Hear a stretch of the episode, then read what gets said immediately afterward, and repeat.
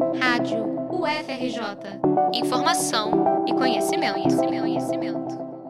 A Amazônia ganhou uma nova lente para vigiar as queimadas do bioma, dessa vez melhorada.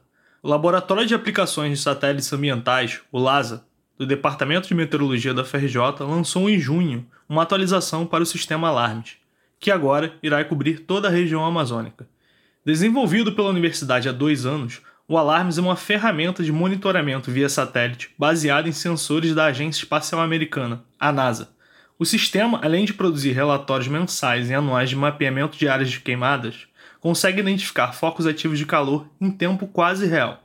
Segundo Renata Libonati, uma das coordenadoras do LASA, esse recurso até então não existia em nenhum outro sistema de monitoramento de incêndios ambientais no Brasil. Nós demorávamos em torno de um mês ou um mês e meio para obter a informação da área afetada pelo fogo, da área queimada. Então havia um atraso.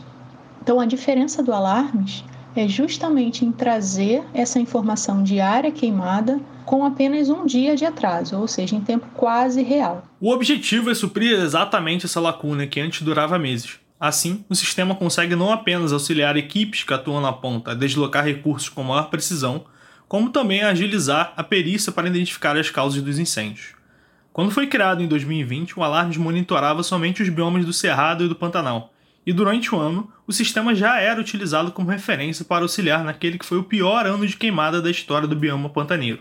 Segundo dados do próprio laboratório, cerca de 4 milhões de hectares foram devastados pelo fogo.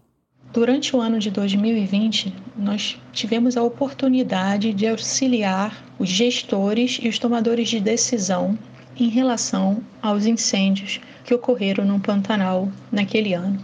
Essas informações do Alarmes, desde então, servem não só para o gestor e o tomador de decisão, mas também para fornecer essas informações de forma ágil para os agentes em campo que estão fazendo o combate. Na Amazônia, até então, o único estado contemplado pelo sistema era o de Roraima.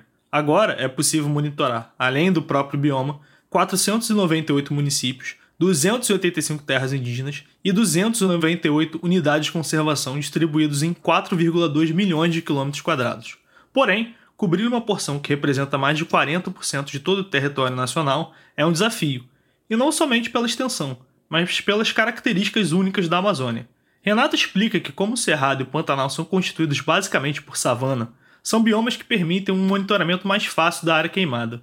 Com uma vegetação menos densa, o satélite consegue observar a superfície mais claramente, o que facilita quantificar as informações da área afetada pelo fogo. A floresta amazônica ou outras florestas tropicais também são regiões de grande dificuldade no monitoramento de áreas queimadas.